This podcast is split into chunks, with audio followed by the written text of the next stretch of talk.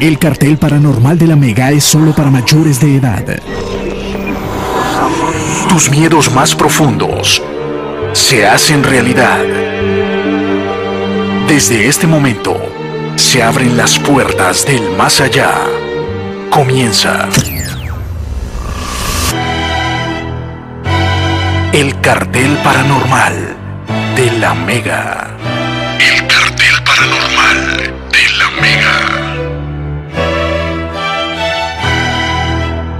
Bienvenidos al cartel paranormal de la Mega. El reloj marca las 10 de la noche y un minuto. Bienvenido usted, amante de lo paranormal. O si usted nos acompañó durante las primeras dos horas y dice en este momento, no, Dani, yo mejor me quedo aquí en el camino, tenga una feliz noche. O si acaba de llegar porque de pronto no le gustan los casi infieles, no se divierte o algo, pues sea bienvenido. Al finalizar las pasadas dos horas hicimos una radionovela en vivo con unos estudiantes que están acá, mil gracias a ellos. Fueron los efectos invitados en vivo. Ya la radionovela la pueden ver en Dani Tres Palas de J, también ya la están subiendo en arroba la Mega Colombia en el Instagram, para que la vean. La radionovela de hoy donde pueden ver en el video el beso de Wilmer como Jack a Rose. Eso lo encuentran ya en el Instagram. Radionovela en vivo, nada más y nada menos tuvimos ahí. Ahí pueden verla. Bueno, muy bien. Entramos en el cartel paranormal. Pueden seguir participando en redes sociales, en Instagram si desean hacerlo, también en Twitter usando nuestro numeral de hoy, que es No duermo por la Mega. No duermo por la Mega. Saludos a Kevin Yela, dicen Cali, a Jimmy Chaparro y a todos los que van llegando ahí. Esta noche, Roles, nos quedan saludándolo. Nos quedan todavía pendientes algunos audios que usted sacó luego de analizar la investigación del Capitolio, ¿no? Sí, sí, sí, sí. Nos quedan algunos de esos audios pendientes. Tenemos invitado, hoy es miércoles, y el padre Andrés Tirado se amañó. Se amañó venir los miércoles, ya está armando carpa aquí afuera y todo.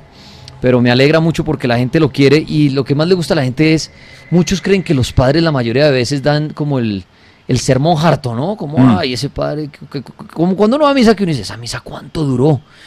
Pero eh, me gusta el padre, el monseñor Andrés Tirado, porque habla chévere, nos cuenta las cosas como un cuento y las entendemos de manera fácil. Entonces toca diferentes temas que ustedes proponen, que nosotros analizamos y le decimos al padre, mire padre, para el siguiente miércoles alístese algo sobre los santos, sobre los demonios, sobre exorcismos, sobre protecciones. Y ese tema de las protecciones fue muy interesante esos ocho días. Fue tanto así y fue tan bien explicado y todo que íbamos a hablar de las protecciones en general, pero solamente en la hora del padre se le fue rapidísimo hablando de las protecciones personales, de las medallas, de las velas, de las estampitas, bueno, de todas las protecciones, pero para uno solo. Quedó pendiente algo muy importante que le interesa mucho a la gente, a usted, y es eh, protecciones para los lugares Mm. cuando hablamos de la casa o de pronto si permanecemos más en nuestra oficina, de los lugares. Llamémoslo así, protección para los hogares. Porque si uno vive más en el trabajo que en la casa, es como, eso es como si fuera su hogar. Entonces, muchos, y yo creo que todo el mundo le tiene miedo a la brujería. Así no crean o crean, dicen, miércoles, ¿qué tal que uno le hicieran brujería algún día? ¿Será que esto es posible? Pues nos daría miedo, ¿no? Porque lo que vemos en las películas, ¿será que si a mí me empiezan a hacer brujería, me salen insectos en la casa, me mueven las cosas, empiezo, empiezo a enloquecer. Entonces muchos preguntan las protecciones para las, las casas, los lugares. Entonces eso será abordado por el Monseñor Andrés Tirado ahorita en unos minuticos. Entonces préstele mucha atención. Si su mamá es de los que le interesa este tema, dígale, mamá, venga a oír el cartel de la mega conmigo que ya se acabaron los casinfieles y todo eso, ya estamos en lo paranormal y usted siempre, mi mamá siempre pregunta que si es bueno entonces colgar una mata detrás de la puerta o que el espejo o que la vela o que la Biblia abierta en la sala, bueno, en fin, qué sé yo. Entonces pilas que ya ahorita vamos a empezar con el Monseñor Roles. Bueno, ¿cómo me le ha ido? Bien, Diego Tripas, eh, trabajando e investigando. Todo muy bien. Sí. Bueno, Roles, Roles, ¿usted cree en las protecciones en cuanto eh, para la brujería? Sí, claro, muchísimo, porque existen de muchos tipos. Ya lo habíamos hablado el día que vino la primera charla que dio Monseñor. También yo dispuse una charla, pero desde el punto de vista de la parapsicología, sobre algunas protecciones. Muy bien. Bueno, pues momento, de, arranquemos con eso en, en las redes sociales. Yo siempre les hago una pregunta para que participen en redes sociales. Y la de hoy es obviamente ligada al tema. ¿Qué protección tiene usted en su hogar? ¿Qué protección tiene usted en su hogar? Hace ocho días preguntamos qué protección usaba usted, medallas, anillos, Mm. pero hoy en su hogar, roles, usted por ejemplo en su casa, ¿tiene algún tipo de protección? Sí, sí, sí, sí. Uso mucho las baguas.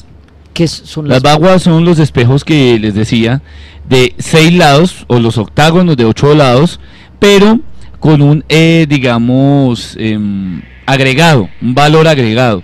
Cada mandala, cada bagua, perdón, tiene eh, en, digamos, a manera de dibujo el I Ching, que el I Ching es un sistema de adivinación chino milenario que se ha compuesto precisamente por líneas, líneas eh, entrecortadas o líneas largas eh, o continuas, y esto a base de esa misma filosofía y estructura que, que acompaña a las baguas. Se dice que las baguas limpian la casa, se dice que es muy bueno tenerlas en la entrada de la puerta porque, digamos, cuando llega la visita, el amigo, eh, el desconocido o la familia, siempre se traen de la calle pues sus cositas, ¿no? Uno, uno se carga en la calle, se carga en todo lado porque tenemos contacto a diario con muchísima gente.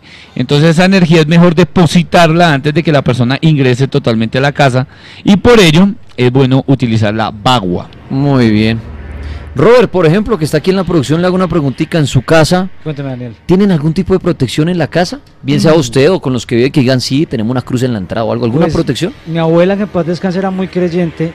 De hecho, yo soy católico cristiano, pero eh, así como tener una protección, creo que es la oración. La oración es como la protección. Ok, en la casa no tienen nada. No. Bueno, bueno, ahí está la respuesta del viejo Robert. Muy bien, en arroba la media Colombia estamos subiendo la, el- un pedazo de la radionovela de las dos horas pasadas para el que no lo han visto. Bueno, Monseñor Andrés Tirado, buenas noches, ¿cómo le va? Un saludo muy especial a todos, muchas gracias. Aquí ya nos posesionamos de esta de este lugar acá. No es una bendición para todos. Un saludo para todos los de la Congregación Sacerdotal Internacional. Propaganda política pagada. No y, no, y no por usted ni nada, padre. La, la gente, la gente ha visto, me fío mucho en mis oyentes, las redes, Sí, les ha gustado. les ha gustado como el padre echa los cuentos, que son chéveres, porque una vez cuando toca temas religiosos, ir a los libros, ponernos a leer aquí la Biblia, contar la historia de Jesús, de todo eso, puede alguien decir, uy, muy denso, no entiendo. Pero es chévere que el padre nos cuenta las cosas como un amigo más, de manera cuento y así nos ha contado la historia de los apóstoles, de los santos, y es, y es interesante aprender de eso. Pero hoy, padre, protecciones, ¿no? Sí, es que este es un tema supremamente importante y hago una cuña especial. Yo doy un curso tanto virtual como presencial. Yo tengo una escuela de, de aprendizaje en lo espiritual, en, en estos fenómenos paranormales, que se llama, eh, el curso se llama Armonización, Liberación y Exorcismo de Casas y Lugares. Esta es una práctica muy antigua. Miremos desde la parte histórica, eh, todas las religiones y todas las eh, comunidades religiosas y desde el cristianismo primitivo, siempre su núcleo ha sido fundamental una concepción de, de una, de una realidad que se parte en dos. ¿Cuál es esa? La mitad de la vida de nosotros la pasamos en la casa y la otra mitad en el trabajo o en nuestras actividades, como quieran llamarlas. Y, y si hoy en día es así, porque hay personas que pasan menos tiempo en la casa o con su familia que, que lo que pasan en el trabajo, ¿no? Sí, el, el- la, El, el ritmo de vida hoy en día es más... más fuerte. Más fuerte. Totalmente. Entonces, em, gran parte del éxito, del progreso, de la prosperidad, de bendiciones, también residen en un lugar. Cuando yo empecé hace más de 18 años en esto, eh, me llegaba gente de muchos eh, problemas y de muchas circunstancias, y uno muy recurrente era, uy, padre, en ese tiempo era padre. Eh, mm, se metieron, ah bueno, estaba yo bien, venía bien, no sé qué, pues que llegué a esa casa y empezó, me empezaron a privar, a escuchar ruidos y yo me siento triste y empecé a pelear con mi marido, mi mujer, mis hijos y es que en esa casa desde que yo llegué es una racha y es que en esa, entonces yo eh, antes de empezar a, a atender gente en forma, digámoslo así, diariamente, hacía algo que yo le denominé domicilios. Entonces iba, de pronto algunos que me están escuchando se acuerdan de esa época, iba, le hacía la consulta en su casa y de paso hacíamos la liberación, la bendición en la casa y se hacían ciertas recomendaciones. Y esto es una práctica en la iglesia, eh, de pronto ahorita Edwin nos complementa desde la parte parapsicología y de, y de otras ciencias, pues cómo eh, armonizar, ayudar a liberar un sitio. Pero desde el cristianismo y aún del, judaísmo y de las religiones mesopotámicas y toda esta gente por allá del oriente, tienen unas tradiciones muy fuertes hechas en el hogar. Y como Jesús era judío, los apóstoles eran judíos, y la iglesia se inicia, digámoslo así, a través de ellos, la iglesia sigue trayendo muchas tradiciones que son, que son eh, espirituales y que tienen que ver mucho con el hogar. Muchas bendiciones, celebraciones en el ámbito del hogar es muy importante. En el cristianismo coge una fuerza más importante porque acuérdense que empezaron a perseguirlos. Cuando a Jesús lo, lo atrapan y se lo llevan y le hacen el juicio y lo empiezan, lo condenan y lo latigan y lo crucifican y resucita, empieza una persecución brutal contra todos los apóstoles. Todos estaban llenos de miedo, de, de terror, estaban escondidos. Las mujeres eran las que salían a, a frentear a buscar el pan de cada día eh, salían a ver qué era lo que pasaba. Acuérdense que en la cruz eh, estuvo las Marías, María Magdalena, María, eh, la, Virgen, la Virgen María, estuvo Juan, pero de los apóstoles mm, casi no estuvieron ahí presente por miedo a que los cogieran y les dieran tuki tuki lulu. Entonces, claro, ellos desesperados porque cogieron a Jesús y ellos estaban con el duro y ellos sabían que, que tarde o temprano se iba a revelar el poder de Dios y que ellos iban a quedar en un puesto privilegiado y van y lo cogen y lo, y lo encarcelan y le hacen un juicio y con ese poder y Jesús ahí no hizo nada y lo crucificaron y lo mataron, pues para ellos se les destruyó el futuro. Ellos ya no tenían porque dejaron todo atrás, aunque seguían ahí con algunas actividades de su diario vivir, pero todo lo habían dejado atrás es en esos escondites, en esas casas, cuando ellos empiezan a reunirse y empiezan a pedir el Espíritu Santo, es cuando llega el Pentecostés, cuando viene la fuerza del Espíritu Santo, ahí se cogen valor, ahí se cogen berraquera y dicen, no, vamos a salir a, a, predicar, vamos a ir a todos los lugares. ¿Cómo empezó el cristianismo? El, el, cristianismo, aunque hubo momentos donde hubo conversiones grandísimas, como en Pentecostés, que el Espíritu Santo los tomó los posesionó, digámoslo así, y les dio entendimiento para poder hablar en muchos idiomas, don de lenguas también que se llama, que en ese momento salían y partos, medos de Mesopotamia, todos lados del mundo, porque Jerusalén era como el Manhattan, digámoslo así, el Dubai de esa época, venían y traían y llevaban era un punto de comercio muy importante y dicen, bueno, ¿y estos qué? Los escuchamos en nuestros idiomas y perfectamente y, se convirtió muchísima gente. Pero después de, esa, de, ese, de ese furor, la, la, el crecimiento del cristianismo fue personalizado, uno por uno. Entonces uno de confianza le contaba al otro y el otro llevaba al otro y era clandestino, porque ellos no podían salir a la plaza y decir, mire, es que eh, yo soy Pablo y no sé qué, o si lo hacían era un momento fugaz y ya se tenían que perder porque los estaban buscando para hacerles daño. Y desde ahí empieza una tradición de reunirse en los hogares, de hacer grupos de oración, para bendición, o sea, el obispo, el sacerdote, de ir a la casa a bendecirla, exorcizarla, el, el fraccionar el pan, que llamaban en ese tiempo, era la misa, pero era que se reunían toda la noche, alababan, oraban y al amanecer el obispo, el sacerdote cogía el pan y lo fraccionaba. No se llamaba ni misa, ni Eucaristía, ni nada de eso, eso fue a través del tiempo que fue cogiendo como la conocemos hoy, con los atuendos y todas esas cuestiones que, que ahorita Daniel estaba hablando de que se duermen en la misa. Entonces, sí, porque se vuelve el, sí, la, la, la, la cosa harta, ¿no? Sí, entonces desde ahí empezamos a, a, entender de que hay una tradición muy antigua, muy rica en muchos elementos que ahorita vamos a hablar sobre ellos, para protegernos y ayudarnos en nuestro hogar.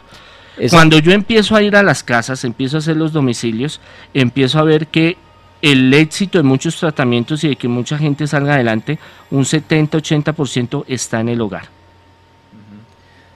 Buena introducción la del Monseñor Andrés al hablar de las protecciones de la casa del hogar, de ese lugar donde usted más permanece. ¿Usted cree en esto? Si no cree igual, preste la atención, investigue, saque su propia conclusión. ¿Qué protección utiliza usted en su casa? Por ejemplo, dice Jolis, mi mamá utiliza la ruda. En mi casa lo que utilizamos es la oración, dice Kevin Skill. Más que, la, más que personal, eh, bueno, yo les muestro unos cuarzos que tiene en su casa, sí es válido. Recuerden, no es usted como persona que usa, sino que tiene en su hogar como protección. Eh, los cuarzos, veo muchas personas teniendo los cuarzos. ¿Qué protección utiliza? La oración, dice Jeffrey Ortega. Dice aquí Kevin Zárate. Tenemos una Biblia. Quisiera saber si eso es malo, lo he oído. Eh, bueno, vayan opinando con el numeral No duermo por la mega, protecciones. Bueno, padre, hablar de protecciones deben ser muchísimas o son más bien pocas o cualquiera sirve o depende si hay que ritualizarla. ¿Cómo quiere empezar a contarnos esto? Bueno, antes de iniciar esto, una parte muy importante es que debemos entender que todo en el universo es materia y todo está unido. Entonces nosotros somos como una esponja para que entendamos que a los sitios donde vamos recogemos y en los sitios donde llegamos también y también soltamos, vamos fluctuando esa energía, esa fuerza espiritual, soplo de vida que llama la Sagrada Escritura. Entonces uno sale de la casa y uno recoge muchas cosas y vuelve a traer a la casa. Y la casa también, y, y, un poquito más adelante vamos a hablar sobre las oficinas, sobre el trabajo, pero ahorita centrémonos en, el, en la casa. Entonces, la casa es una fuente de renovación donde nosotros permanecemos, sobre todo nuestra noche, eh, en la noche que dormimos nos recargamos, digamos, de energía. Y es ahí donde también traemos muchas energías, por eso es, de, es muy importante que de vez en cuando limpiemos, armonicemos, eh, utilicemos ciertas cosas que como digo yo ya lo parapsicológico y el chamánico y todas esas vainas pues Edwin nos ayuda. Pero en lo cristiano en lo católico vamos a hablar un poquito. Entonces la fuente de todo es la oración. La oración es el contacto con Dios y donde pedimos que Él se haga presente. Cuando nosotros eh, Jesús dice donde estén dos o tres reunidos en mi nombre yo estaré presente entonces es una invocación Usted está haciendo una invocación cuando usted se reúne en el hogar y cuando hace un Padre Nuestro, una acción de gracias, cuando eh, una oración espontánea, está usted llamando esas fuerzas positivas. Usted está llamando a la presencia de Dios. Y donde está Dios va alejando y sacando todas esas fuerzas negativas. ¿Qué es lo que pasa? Que muchas veces nosotros tenemos tiempo para pelear, eso sí, tenemos disponibilidad las 24 horas al día, 365 días al año, en la novela, en el partido, en la cerveza, en hacer las tareas, en el que el arroz se me va a quemar. Tenemos muchas actividades y nosotros hemos perdido tradiciones en las cuales nos reuníamos para, para hacer oración.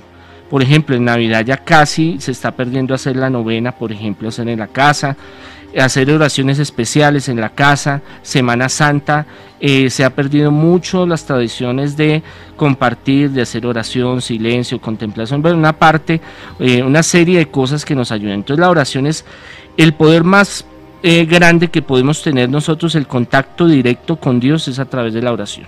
Y eso nos va blindando espiritualmente y va limpiando. Padre, hablando de la oración, que es lo que usted primero recomienda como protección para el hogar, ¿Es una oración en especial? ¿Es solamente decirlo una vez en la mañana o en la noche?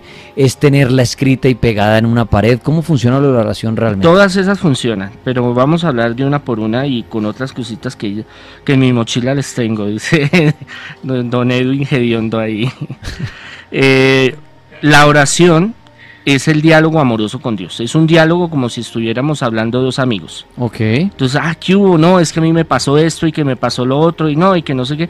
Obviamente tiene que ser respetuoso. No que ¿qué hubo? Que es que esto es una chimba, es que esto es un man, es que sí, y, y apúrele, ayúdeme, porque lo hemos malinterpretado. Una cosa es que haya confianza y haya cariño y haya amor, pero otra es apúrele, no sé qué, es que tenemos que ir cambiando ese lenguaje porque él es un ser inteligente y él sabe qué es lo que se, está, se le está diciendo y cómo se lo está diciendo. Entonces es un diálogo amoroso. Está el rezo, que es el repetir unas oraciones ya es eh, prediseñadas, digámoslo así, que están, algunas son bíblicas, otras fueron creadas a través del tiempo, donde ciertas palabras, si usted las repite con fe, se vuelven como en otras culturas eh, lo llaman mantras o lo llaman... Eh, em, concentración verbal. Bueno, hay muchos términos para eso, pero en ese, en esa, eh, en ese rezo que usted repite el Padre Nuestro, el Dios te salve María, el credo, eh, va repitiendo ciertas cosas que usted va reafirmando y si usted se concentra y está pensando en lo que está haciendo es muy poderoso. Pero si usted lo coge como metralleta pa, pa, pa, por repetir, pues eso no tiene ningún sentido. Entonces hay que saber, hay que ser coherente con lo que usted va a hacer. Por ejemplo, si yo voy a, eh, voy a bendecir una casa y simplemente voy y digo unas palabras y ya y no me nace el corazón y no hago las cosas como tienen que ser, eso no tiene ninguna validez, no tiene ninguna fuerza espiritual. Entonces, el diálogo la oración es el diálogo amoroso hacia Dios con un respeto. Está el rezo que ya viene diseñado, que es el Padre Nuestro, y usted salve María. Ahorita vamos a hablar qué oraciones se pueden utilizar que son poderosas. Está la meditación, hay la meditación oriental y la meditación cristiana. La oriental es a través de mantras o a través de imágenes, usted concentrarse en un, en un nivel puede ser mandalas, puede ser la naturaleza, puede ser los astros, de contemplar algo a un nivel espiritual más alto. En el cristianismo, catolicismo, es meditar algún pasaje bíblico, meditar sobre la vida de Jesús, pensar sobre Jesucristo, sobre la Biblia, sobre Dios. Entonces usted su mente al hacer ese ejercicio mental va conectándose también con lo espiritual. Entonces son tres formas que se han utilizado. Hay otras, pero estas son las más básicas en las cuales eh, nosotros, el, centro de todo eh, religión o espiritualidad o poder místico o ancestral está en la concentración y está en esa devoción de hacer las cosas. Eh, un ritual de brujería, por ejemplo, o una invocación de algún espíritu, alguna entidad, funciona si usted lo hace con, como tiene que hacerlo y con esa devoción y esa concentración.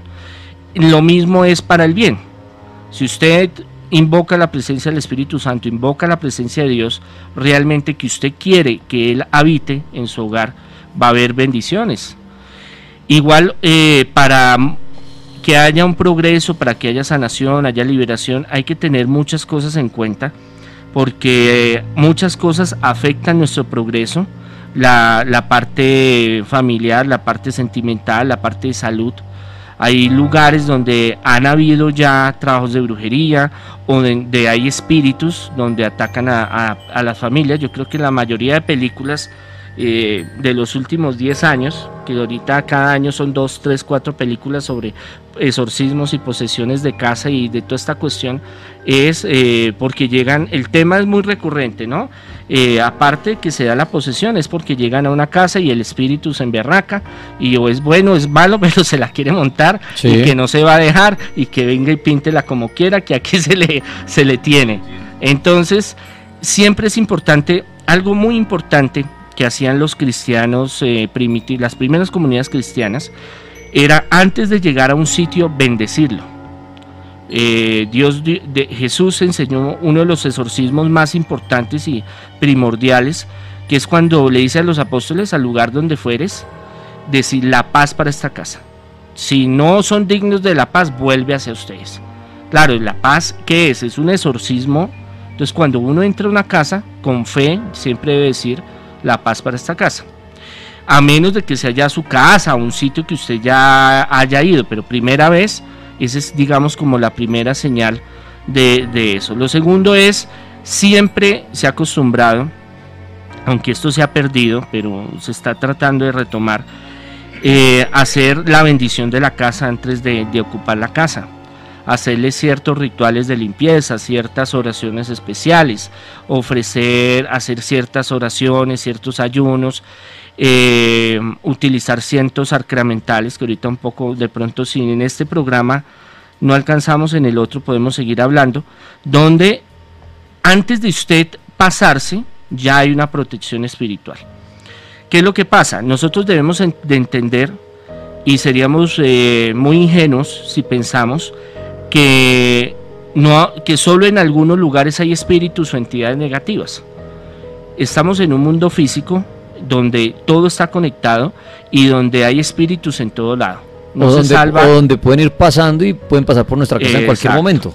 En, en, las bibliotecas, en los hospitales, en los cementerios, en las iglesias, en los colegios, en donde usted se mueva, a veces están o a veces son pasajeros. O se nos, puede pre- errantes, se nos pueden prender. se nos pueden prender o nos pueden hacer cosas o puede, puede ser un sitio que ancestralmente, es, es que este es un tema muy largo, ocurrieron cosas y quedaron en ese espacio, en ese tiempo.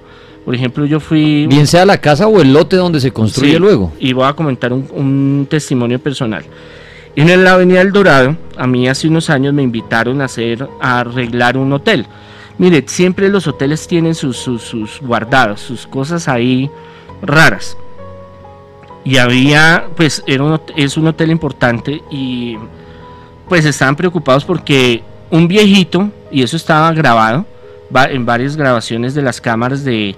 es- estas cámaras son geniales porque eh, captan lo que uno no puede a veces, eh, así se programa, uy, voy a hacer la excursión, pero, pero hay cosas que se dan en el momento. Entonces el viejito bien cachaco, bien con su, su eh, vestido de paño y toda la cuestión, entraba al, al, al, al ascensor y cuando salía se desaparecía. Cuando subía, o sea, iba todo el proceso de subida, cuando llegaba al piso que iba, eh, eh, se abría el ascensor y ya no estaba. No había nadie. Y el problema fue que mucha gente empezó a hablar con él y él empezaba a hacer la charla En ese trayecto. en ese trayecto Mientras iba, subía en el ascensor. sobre todo en la noche. Y resulta que ese hotel, hay mucha gente que llega de vuelos y le gusta, no, pues una noche nos desbaramos. Y entonces iba, y, ah, no, ¿y qué tal? ¿Y cómo está el clima? Y no sé qué, y si sé más. Y salía la persona y quedaba privada. ¿Por qué? Porque ya no estaba. Apenas se abre el ascensor desaparecía. Exacto. Y estaban ya preocupados porque ya empezó a ocurrir el, el rumor y mucha gente ya sabía, entonces estaba bajando mucho la, la llegada de la gente. Eh, hay gente que es muy berraca y le gusta y vamos a experimentar, pero el 95% de las personas somos cobardes, somos gallinas y decimos, no, yo quiero es ir a dormir, yo no quiero que me hagan la Sí, visita, claro. e encontrarme cosas que no, no quiero. Empezamos a hacer la investigación. Resulta, ese lote, hace muchos años, eh, era una finca. Ok. Y eh, el dueño de, de ese lote construyó su casa con sus propias manos.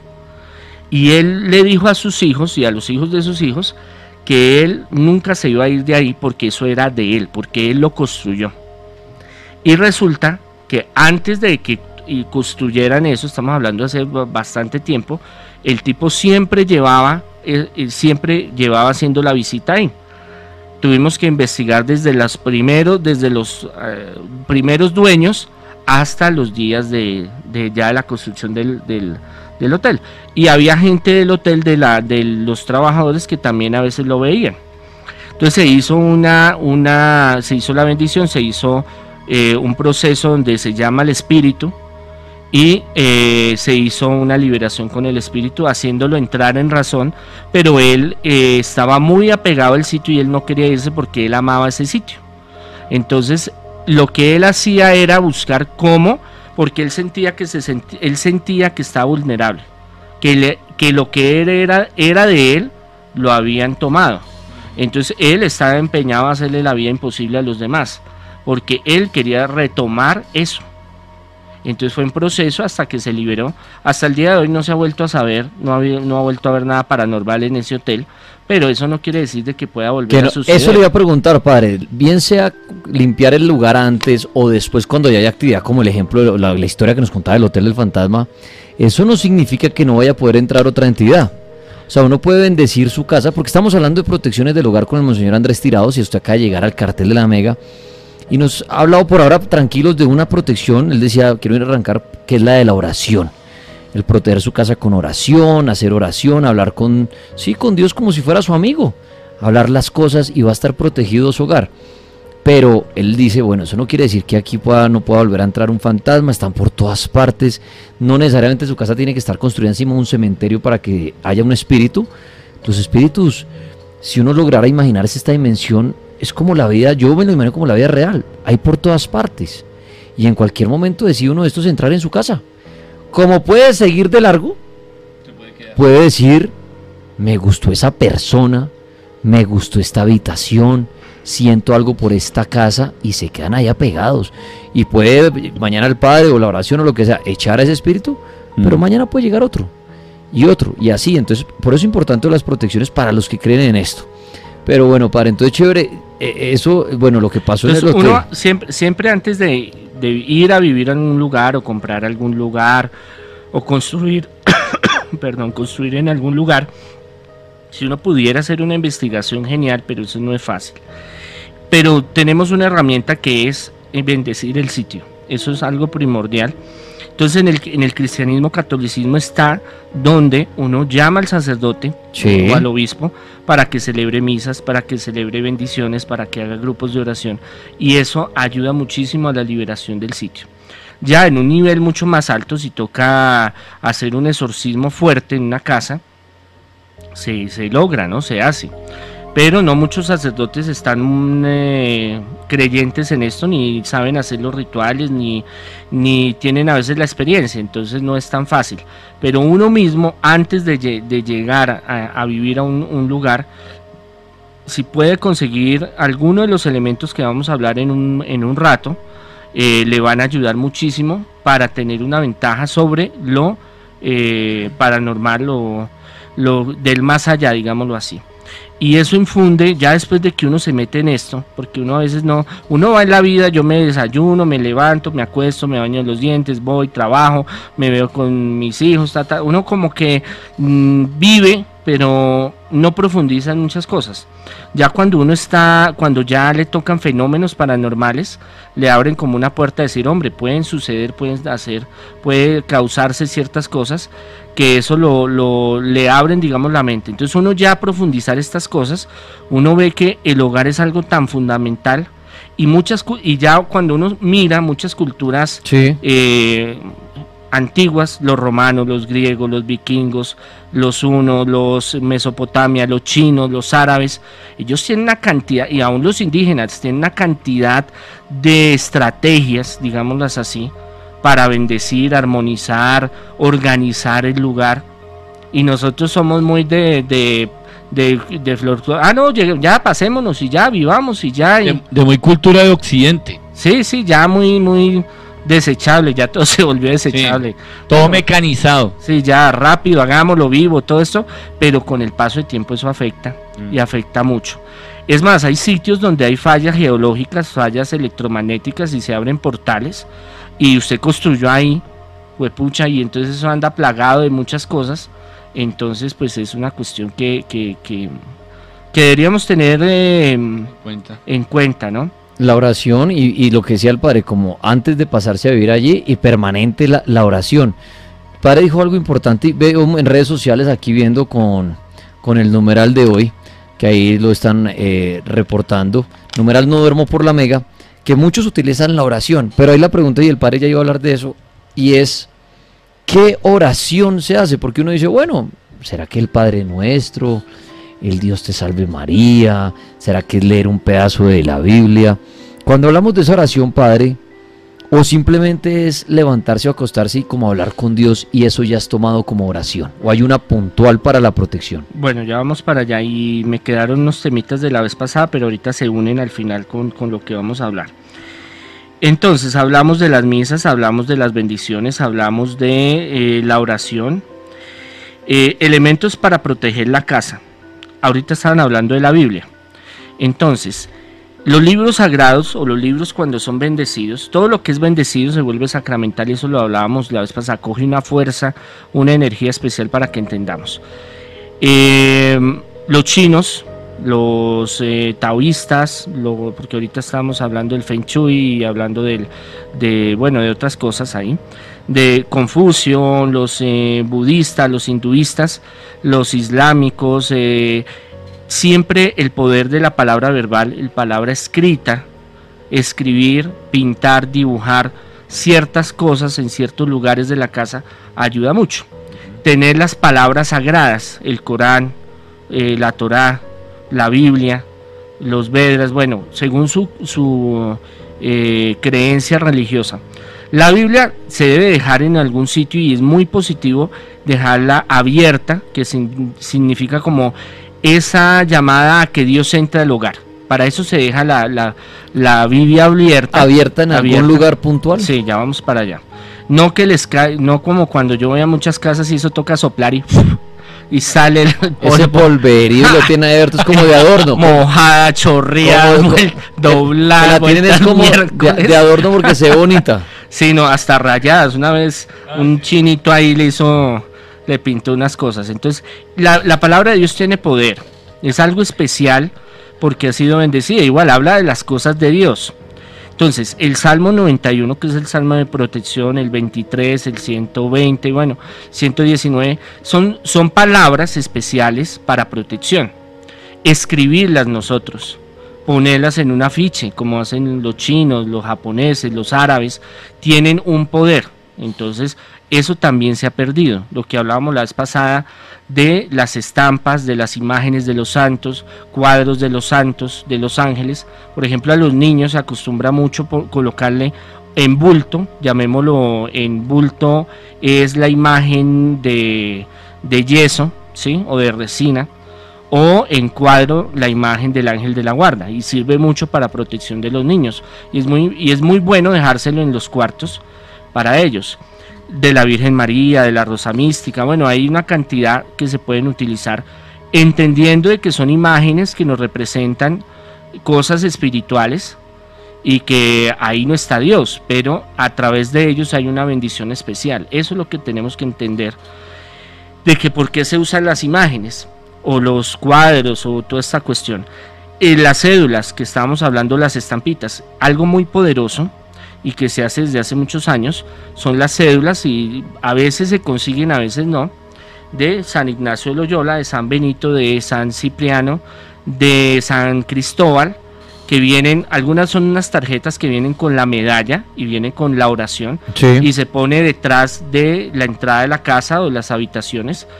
Eso cuando se bendice o se ha bendecido y se coloca con fe, todo lo que se hace con fe es muy poderoso. Tiene unos efectos muy positivos y grandes de protección. Y yo mismo he, patentado cómo ayuda a armoni- armonizar en progreso, sanación, liberación y para cortar para que no entren esas cosas negativas. Hablamos de los Cristos, los Cristos, a la vez pasada hablamos del poder de la cruz. Obviamente no, no pensemos que Jesucristo está ahí crucificado, pero sí nos recuerda que Él dio su vida por nosotros. Eso, es una, eso se llama la teología de la cruz, que es algo muy, muy largo, de pronto en otro programa hablamos, pero el hecho de que Él dio su vida para salvarnos y que a través de la cruz venció a la muerte y venció al enemigo, a Satanás, es una protección muy grande, más cuando es bendecido. Entonces hay cruces como de la Santísima Trinidad, la cruz de San Benito, la cruz del Buen Pastor, que se pueden utilizar en los cuartos, en las entradas de la casa, con las medallas también.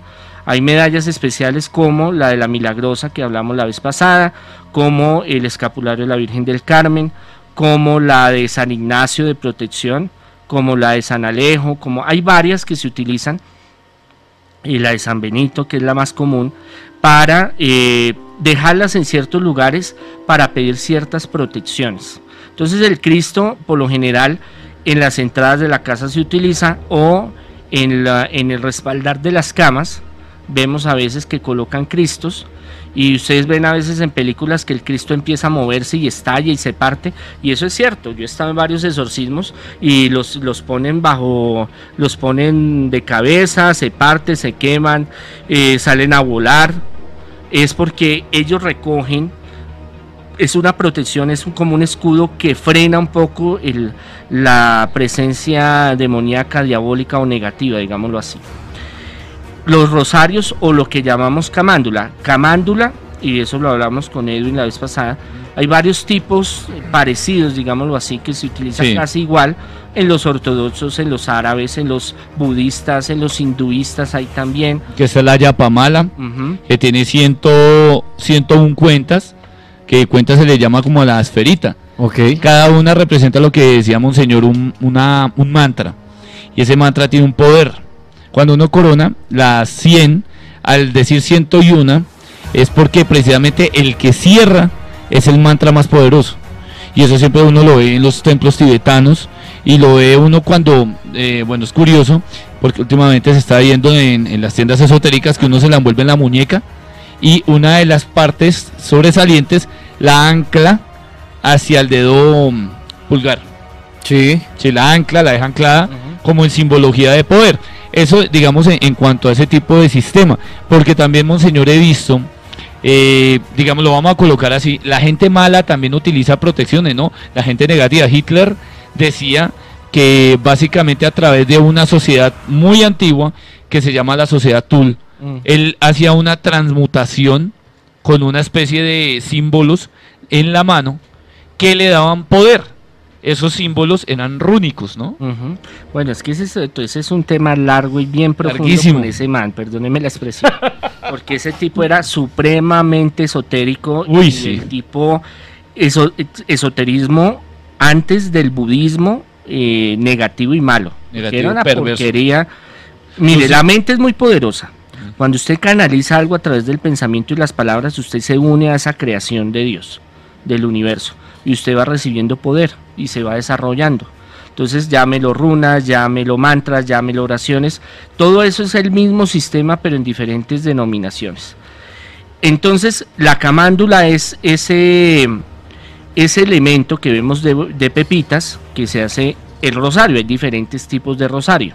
Lo que pasa es que hoy con el tiempo lo llamamos a la camándula rosario, pero el rosario es el sistema para orar. Entonces hay rosario de liberación, hay rosario de la rosa mística, hay rosario de prosperidad, hay rosario de rompimiento de cadenas genealógicas, hay rosario de la Virgen del Carmen, hay diferentes sistemas, digámoslo así. Vemos a nuestras abuelitas que cogían y colocaban uno a- en la cabecera de, de la cama, yo creo que para espantar los malos pensamientos. Y si uno se portaba Mi de chiquito, mi abuelita- ve que hijo de madre con eso razón. cascaba duro. Mi abuelita Ah. tenía uno ahí en la, en la esquina del catre, porque en ese entonces usaban el Sí, sí. la cama Ah, de no, catre. la abuela que Ajá. se Y respete. ahí, y ahí tenía la, el- la camándula la colgando. cámara Claro. En una en un bor- Ah, ah, volardo, una en la, bol- bolita, una en la- bolita. en la esfera del catre. ahí la tenían vuelta. Ahí enrollaba la. O algunos lo pegaban en la pared unas bolas grandes, sí, unas esferas grandes, ya de tanto pasarlas eran negras, terminan café, claritas. Que lo cojan a uno con eso le cuento. yo. El, el material difiere, monseñor. Sí, hay unos materiales con los, los más espirituales, llamémoslo así, son los que son en olivo y los que son de palo de rosa o de rosas, que son ya más costosos. pero más- De- hay minerales, hay con pero, piedras. pero padre, más que el material, puede ser también quien lo bendice. Poner- tiene varias Le voy a cosas. poner un ejemplo aquí, invento yo. Uno tiene su, su, su, su camándula de un material nada interesante. O sea, por ahí Por- compra un plástico, plástico. un plástico horrible. De ese fosforescente. Sí, algo así. noche. Y preciso vino el Papa a Colombia y me lo bendijo. sí. Mientras que tengo, mejor dicho, el otro en oro. Pero pues no me lo ha bendecido nadie, sino lo tengo ahí en la cama. eh, Se vuelve más poderoso el otro por hay la tres bendición. factores. O, tres- o el tres otro por ser el material es lo que más influye. Eh, hay tres factores. Primero, la fe que usted le tenga. Ajá. Digamos que usted sabe que eso es algo bendecido, o sea, que tiene una fuerza espiritual. Segundo, quien lo ritualiza o quien lo bendice. La fuerza espiritual de, ese, de esa persona. Eso es, no es lo mismo bendecir que exorcizar o irradiar. Son cosas muy diferentes. Ok. Y tercero, el material. Si el ma- y eso vamos a hablar, al- eso me faltó hablar la vez pasada de piedras preciosas y, y de anillos mm. y cositas, bueno, pero eso de pronto alcanzamos a hablar de eso. Los materiales sí infunden una fuerza, de, canalizan, digámoslo así, una fuerza, una energía, una fuerza, una unción especial. No es lo mismo un rosario en onix que un, un rosario en perlas, por ejemplo. No es lo mismo. Pero tienen que haber estos tres factores para que sea un arma poderosa, digámoslo así, espiritualmente la fe de la persona que él tenga esa creencia de que realmente lo que tiene, valore, digamos, lo que tiene en sus manos, quien haya bendecido de forma especial, y eso lo hablamos alguna vez, de que esos sacerdotes que cogen y, cogen el agua y, bla, bla, bla, sí, bendecida, ya, hasta luego, chao. Entonces, es muy diferente cuando usted coge el agua y la toma en sus manos y dice, yo te bendigo agua para que tal y tal y tal, concentrado, tiene un carácter muy diferente y el material infunde también. No es lo mismo, por ejemplo, las cruces, las cruces que tienen tres materiales que son el acero, el cobre y eh, la madera, ojalá de olivo, eh, forman una trinidad, digámoslo así, tienen una fuerza. Los cristos que son para liberaciones fuertes, la mayoría son de San Benito, pero también hay de otros, tienen, tienen que tener esos tres materiales, digámoslo Pa- así. Padre, pero esa camándula, ese rosario puesto en la cama, en la entrada de la habitación, en la casa, ¿se vuelve una protección para el hogar o solo para la persona dueña de eso? Un ejemplo, listo, yo vivo con mi abuelita y mi abuelita tiene esa camándula puesta en la cama de ella. ¿Está protegiendo el hogar o la está Por protegiendo ejemplo, esa su, su abuelita le dijo, Danielito, yo te regalo esta camándula. No, es de Y ella. la- no, se la regaló. Sí, Sí, el ejemplo. No me interrumpa, carajo. ok. le regaló la camándula. Usted la cogió y la guardó por allá. Poner una Dijo, mesita ah, eso es- mi abuelita sí jode. y, la, y la dejé ahí metida. Sí. Ah, ah, lindo el detalle, pero me hubiera dado la plata. Sí. ¿Me, me protege? Entonces, ahí vamos a una cosa. Ese artículo que ha sido bendecido, y más si ha sido usado con fe, tiene un poder. Muchas veces hay imágenes de santos, o como les decía, cruces o camándulas que se dejan en un sitio, en la casa, y ellas van recogiendo, y a veces se, pier- se pierden, se dañan, se queman, se pudren, porque van recibiendo. Una cosa que usted no tenga fe en eso, no quiere decir que ese elemento no tenga una fuerza espiritual. Al igual que los malos, los elementos malde- mal- Maldecidos. maldecidos que de pronto a mí me regalan algo maldecido. Claro, total. Y yo no sé. y va lo- haciendo su efecto. Y lo meto para un cajoncito y digo, "Ah, eso que me regaló Robles, un, un duende ahí, lo eché en un cajón. Y así yo no lo cargue ni lo tenga a la vista, eh, tiene su efecto. Bueno, los duendes es un tema Bueno, largo. no, no. Un amarre, por ejemplo, Oh, sentimental. La chica dijo, uy, Daniel está montado, tiene emisora, está guapo. ¿Sí? Y, me da un regalo, Y le, yo lo no, por le ahí. da una manilla, el símbolo del amor, de la paz. Ahí ven, Daniel. Pero yo no lo uso, sino lo guardo no, en un usted- cajón. ah, gracias. Usted por decencia, usted por no quedar mal. Ay, tan linda, no sé qué, gracias. Va y lo guarda esa porquería. ¿Para qué me regala porquerías? Y por allá lo guardo.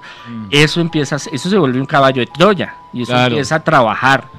Y si la persona lo empieza a trabajar, pues tiene más. Eso ya O es otro sea, tema más. sí, claro. Es que nos vamos para No, otros bueno, lados. pero la protección, las protecciones que estamos hablando en este, en este momento en el cartel paranormal, que lo está hablando el monseñor Andrés Tirado, entonces el solo hecho que nuestra mamá, papá, abuelita, hermano, sea el que tenga la protección y crean eso y lo tenga en el hogar, nos protege a todos. Sí, el núcleo familiar. sí. Así yo no creo lo que usted dice. "Ay, mi abuelita rezandera, qué mamera tiene esa habitación llena de santos y eso. En cambio, en mi cuarto tengo otras cosas. Igual está protegiendo el hogar. Mire, la Sagrada Biblia dice: el sol sale para buenos y malos.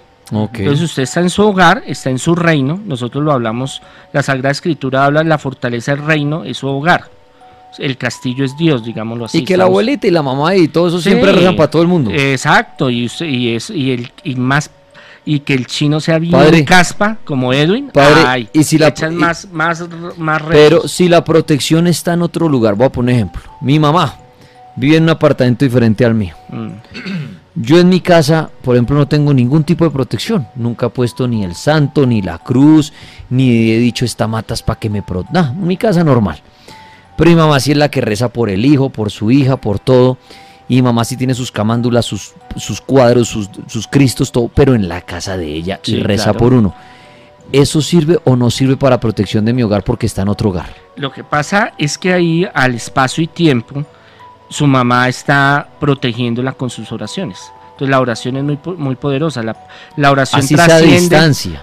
Mire, yo he hecho eh, exorcismos y liberaciones a distancia. Yo tengo gente en muchos países. Obviamente, eh, hacer un exorcismo a distancia no es lo mismo que hacerlo personalmente. Pero sí se ha visto sanaciones. Yo he tenido sanaciones de cáncer, gracias al Señor, gloria a Dios, porque Él es el que las hace, en otros países. ¿Qué es lo que pasa? Eh, cuando uno se conecta mentalmente con una persona y uno le pide a Dios, hay una cuestión que se llama el poder de la mente, hay otros que se llama el don de intercesión.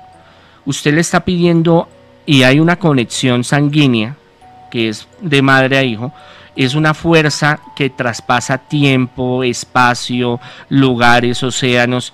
Es una protección que es inmediata, tangente en el momento. Por más porquería que usted sea, por eso hay muchas pichurras por ahí. Perdóneme la expresión, que son malos, son malos, malos, ma- más malos que Caín. Con eso le digo todo. Un Pero héroe. el abuelita. Llevan un héroe por dentro. Eh, ah, pero un Herodes eh, magno, Magno. era grande. Y entonces eh, un Nerón, un Hitler ahí Un reprimido. Hitler. Sí, claro. Pero qué, el tío, la abuelita, la mamá, siempre lo encomienda en sus oraciones. Entonces la misericordia de Dios es tan grande y tan poderosa que dice, no, Es como cuando en el, en el texto bíblico se habla de Abraham y llega Dios y le dice, hermano, no, yo voy a acabar con esta gente. Ya me tienen cansados. Esta porquería yo no aguanto más. Y Abraham le dice, no, venga, 640, 650, me los perdona. No sea malito, déjeme. Bueno, bueno, sí, hermano, listo. Bueno, pero si hay 20. Bueno, bueno, yo le perdono, hermano, no, no friegue tanto. Venga, si hay 10, 6, 5, si hay uno, uno solo. Dijo, listo, pero grave, porque no había ni uno y se los, se los llevó a todos. Ese es el texto bíblico, ya al contexto real es otra cosa. Pero la misericordia de Dios es tan grande que escucha las oraciones y la oración de la madre es muy poderosa. Antiguamente nosotros, ¿qué hacíamos cuando salíamos de la casa? Se echaba la, la bendición. Mamá, bendición. o la mamá, sí, la mamá le echaba la bendición. Claro, pero ahorita que es, chao, cucha. Hasta luego, cucha, hasta mañana, cucha. Sí, pero nos vemos. Pero la mamá se queda rezando. O, la mamá sí, no lo dice duro, pero por dentro dirá, Diosito, o Virgencita, o lo que... Cuídeme a mí. Señor, ay, Virgencita, Danielito, cuídemelo de esas malas mujeres, por favor. Cuídemelo de esas malas Bueno, ya vamos a seguir hablando con el padre Andrés Tirado, con el José Andrés Tirado. Y, pues ahí, pues. De las, de las protecciones del hogar, para que usted lo tenga clara, ya ha hablado de la oración, de los objetos como las camándulas, los rosarios, los cristos, que sirven para el hogar. Ya ahorita va a seguir hablando de los que queden por nombrar, eh, algunos para que usted tenga en cuenta y también voy a leer sus comentarios. Muy bien, al regreso seguiremos entonces, ya saben, con el Monseñor Andrés Tirado hablando de las protecciones. Un abrazo para el 915, un taxibris que le va muy bien, papá, a todos los taxibris. Estamos en el cartel paranormal abriendo nuestra última hora eh, de esta noche de miércoles, la segunda del cartel paranormal. Ya saben, lo paranormal va de 10 a 12 de la noche. Con el Monseñor Andrés Tirado hoy hablando de protecciones para el hogar que ha estado chévere la charla para que usted le preste atención y sepa cómo protegerse más y mejor de esas malas energías, de las personas que lo quieren atacar a usted, de esa persona que de pronto llega a la casa y le deja algún objeto extraño. ¿Qué protección utiliza usted en su hogar? Voy a ir a las redes sociales un momentico.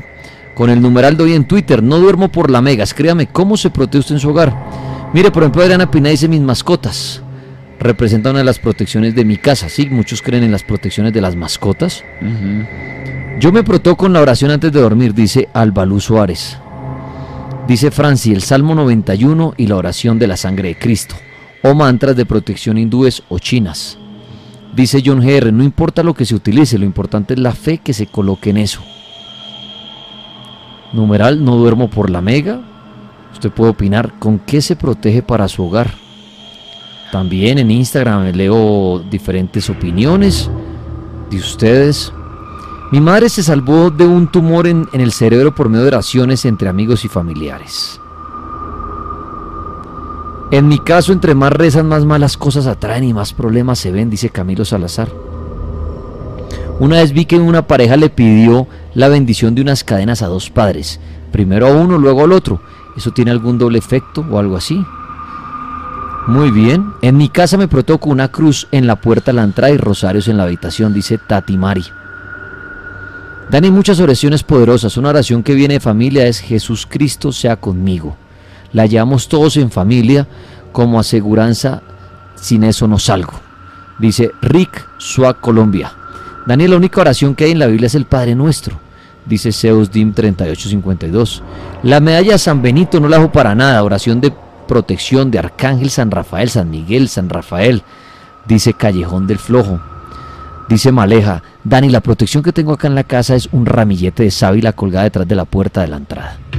Pueden seguir opinando, ¿qué protección usan ustedes?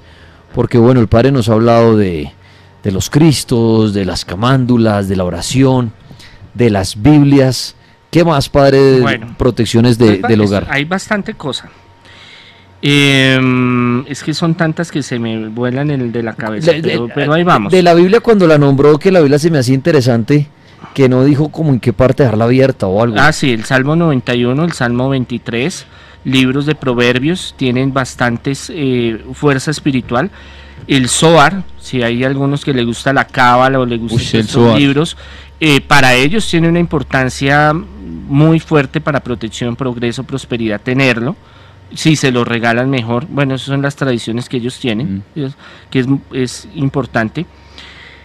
Em, cuando esta pregunta que hacen de la bendición de las dos cadenas por dos sacerdotes, hay eh, entre más sacerdotes bendigan y exorcicen un, un elemento, tiene, una, tiene un cúmulo, digámoslo, de más fuerza. No se pierde la bendición. Ah, O porque se caliente, o se derrita, o se, mm, o se mm, bañen con él, esas cadenas, digámoslo así.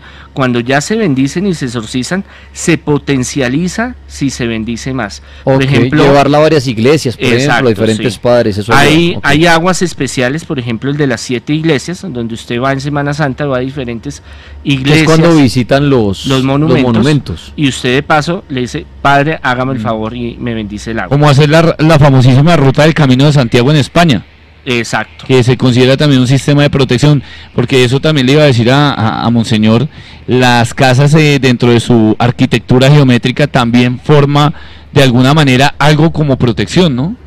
Lo que pasa es que la constru bueno, en, en- eso se perdió, pero Sí. antiguamente, eh, digamos, los constructores tenían una forma de construir eh, que tenía una ciencia, digámoslo así. La entrada no tiene que ir a tal lado, sino a otro. Si me comprende, tal cuarto tiene que estar de este y esta forma hecho.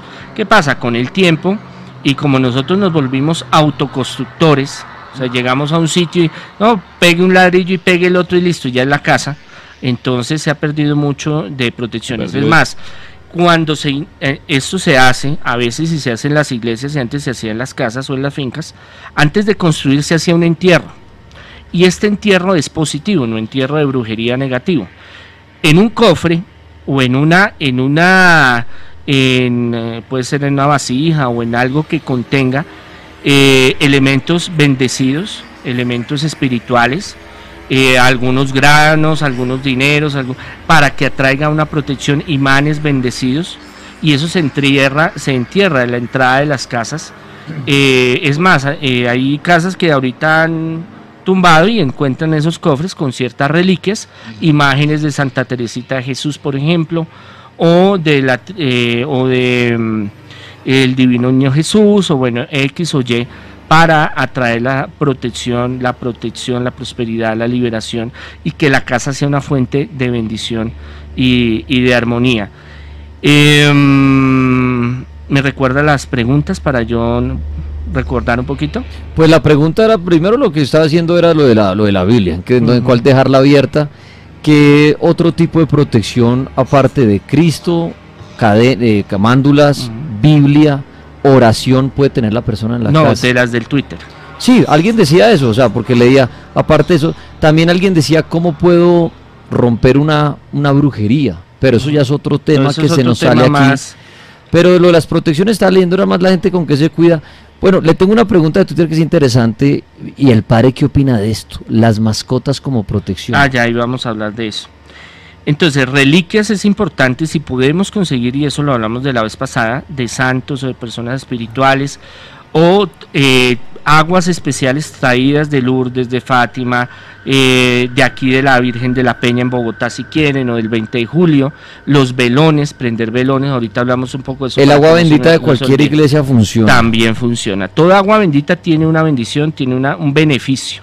Hay que Tenerla y regalarle la casa Esa era la pregunta. tenerla o regalarle la casa. Cuando hay algo negativo, esas aguas se dañan. Entonces, eso es una indicación. O sea que es bueno dejar, dejar una parte del agua en una botella para Mm. ir mirando el agua. es, es- puede ser una indicación y ahorita cuando hablemos de los sacramentales del agua, el aceite y la sal, vamos a hablar un poquito sobre eso. Ahora, hay otros, otros eh, eh, formas, digamos, de ayudarnos. Entonces, frutos, eh, lo que es ciertas hierbas, lo que son ciertas matas, los que son ciertos animales.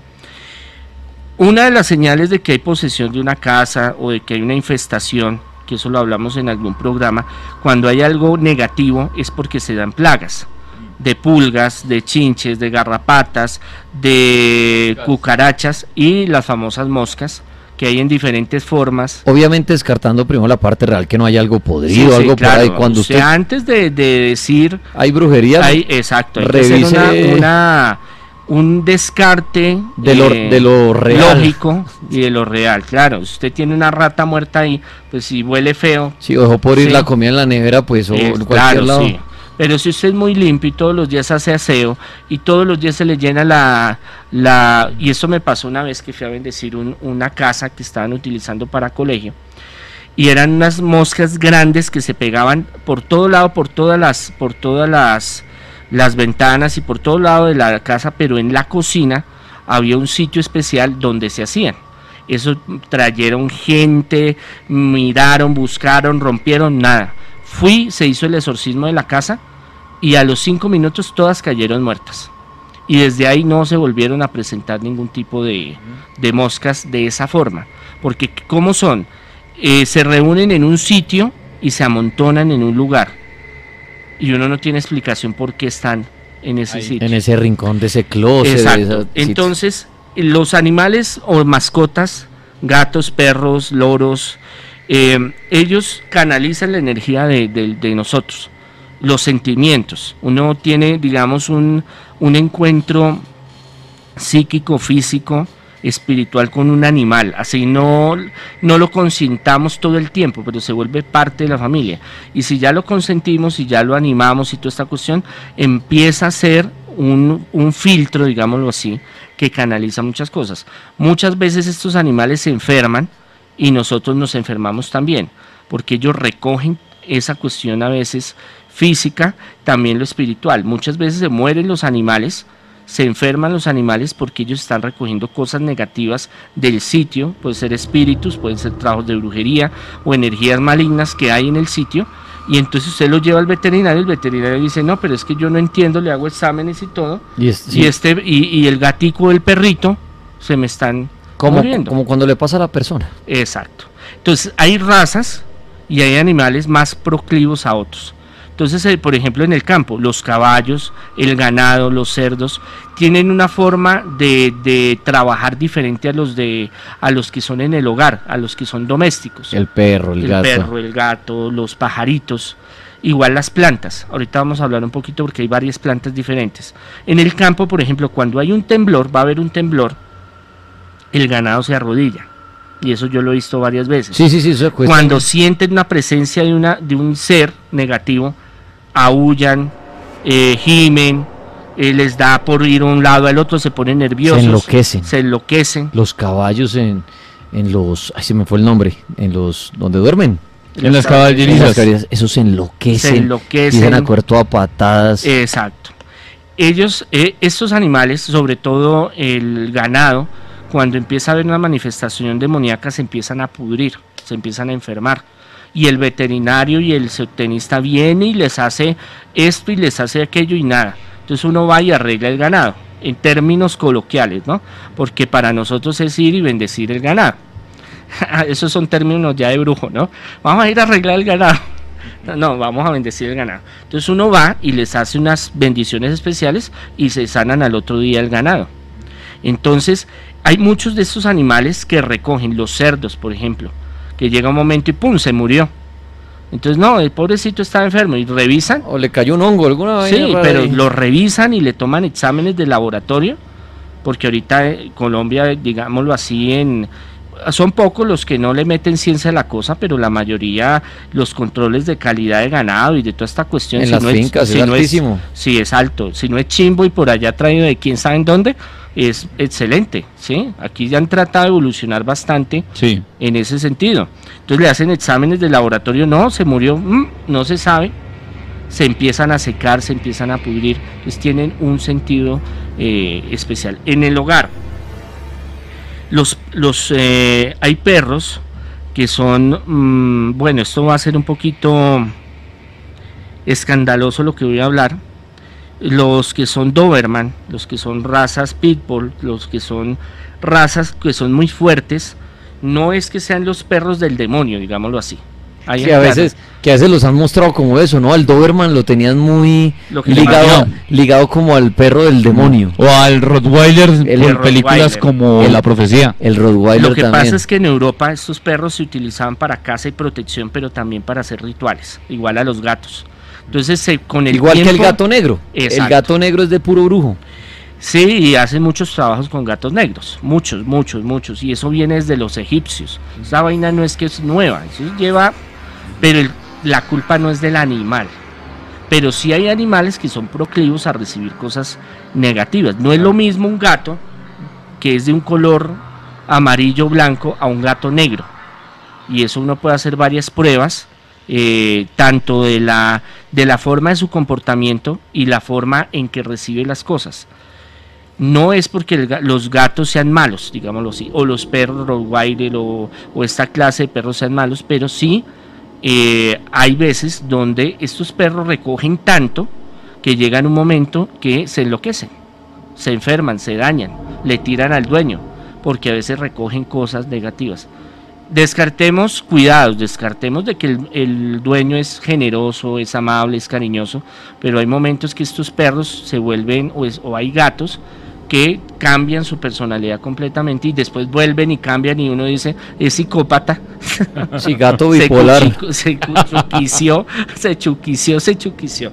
Entonces estos, estos elementos, estos perros eh, eh, siempre tienen como una tendencia y lo que yo he visto en todos estos años, porque yo he tenido casos donde hay perros y gatos endemoniados, chuquiciados, eh, que han recogido un espíritu, una entidad el gato de por sí canaliza muchas energías. Cuando se habla de que las, las siete vidas del gato es porque es un animal que transmuta muchas energías y espíritus. Y lo siente más, tiene un sentido más desarrollado que otros animales. Claro. Y esa es un, una ventaja y es una desventaja. Porque como ventaja, uno si sabe entender bien al animal, cuando usted tiene un encuentro con un animal y se vuelve de la casa, se vuelve, usted ya sabe si está triste, si está contento, si está alejado. Y cuando usted ya empieza a ver comportamientos extraños, eh, este, ellos son proclives a que los, las brujas, por ejemplo, los duendes, los espíritus bajos, los tomen y se posesionen de ellos, o entidades en la misma casa.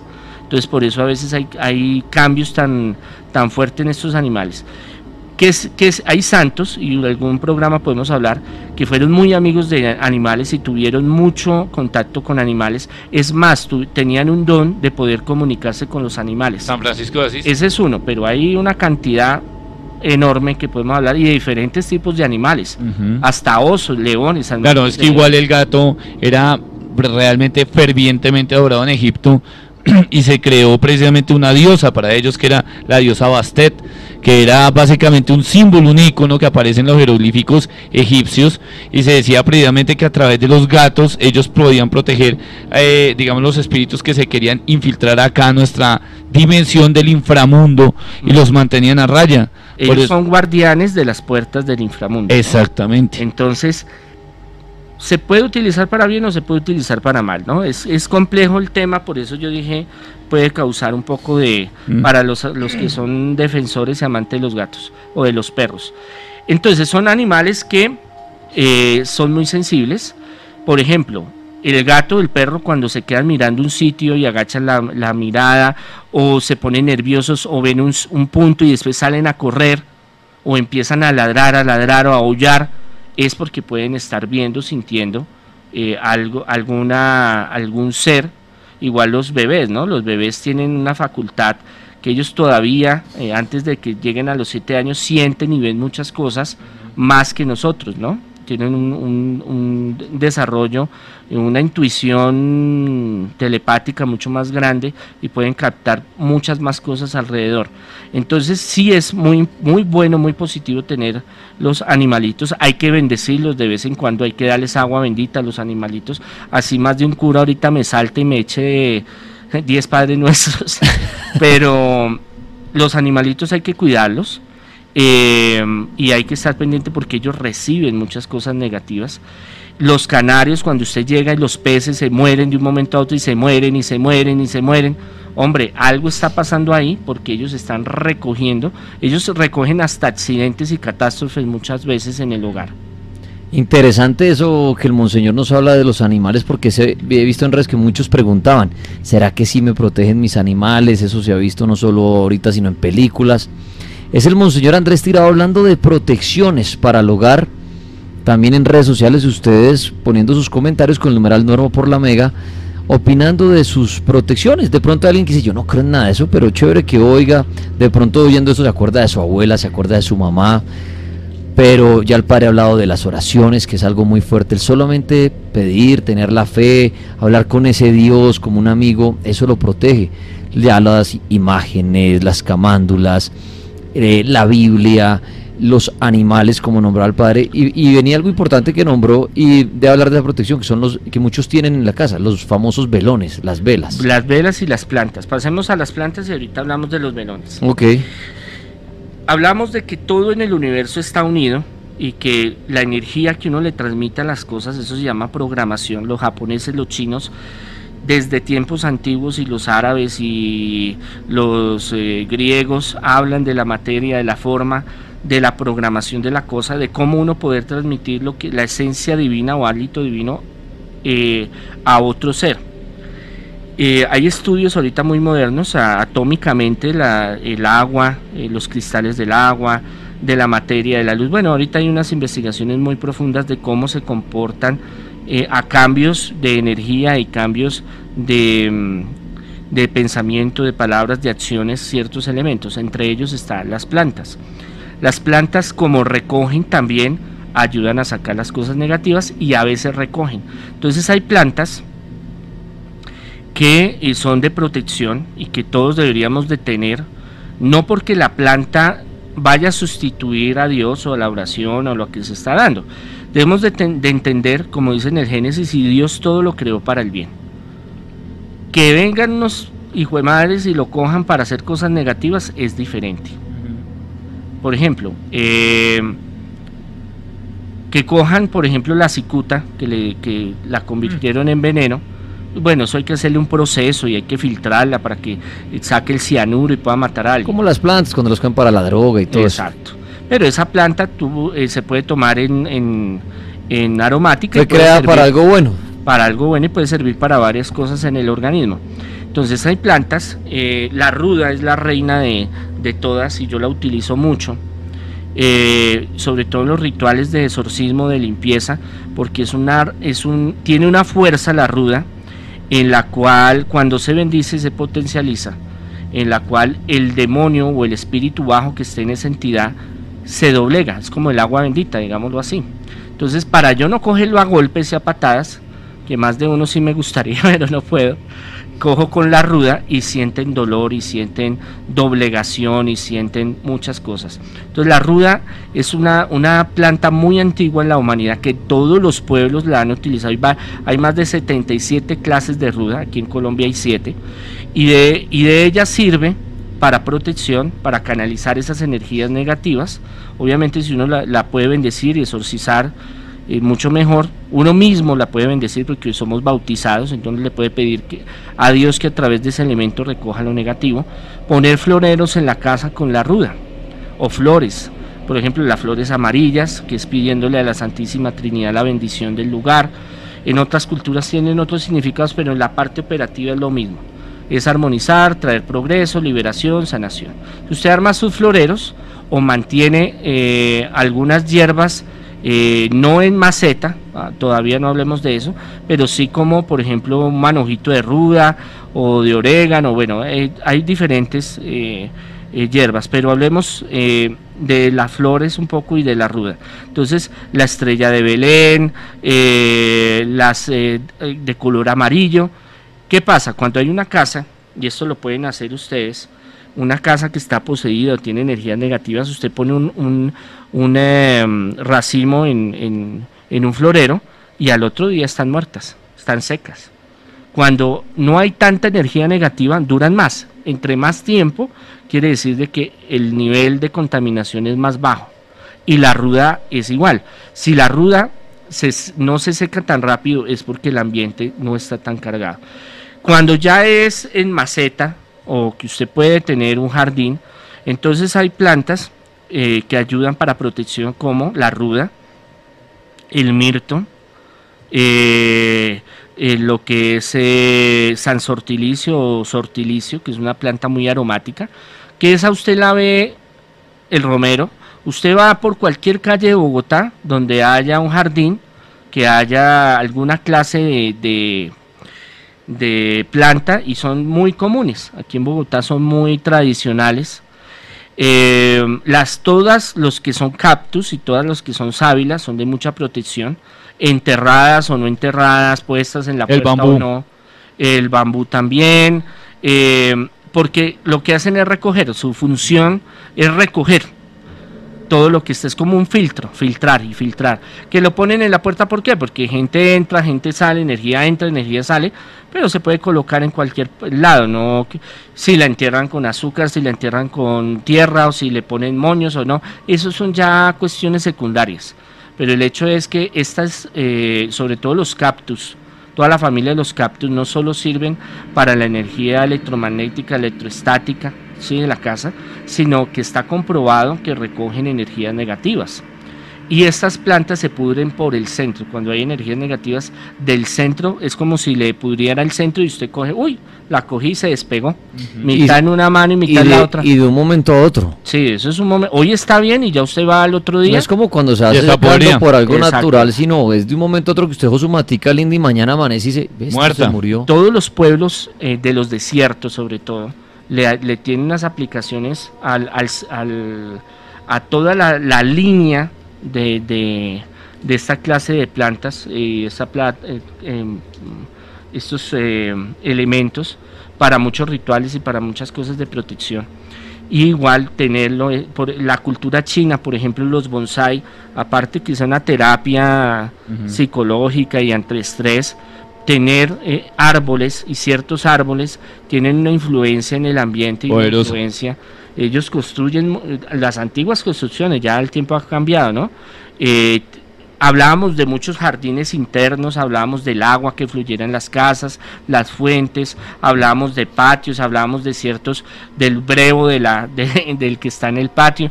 Todo eso por la globalización y porque no hay espacio, todo eso se ha perdido, pero eso es fuente, eso es importante para que las energías se vayan Padre, moviendo. Una preguntita de todas las protecciones para el hogar que ha hablado, que es lo que está hablando el monseñor Andrés Tirado esta noche, de camándulas, cristos, oración, biblias, animales, en este momento plantas.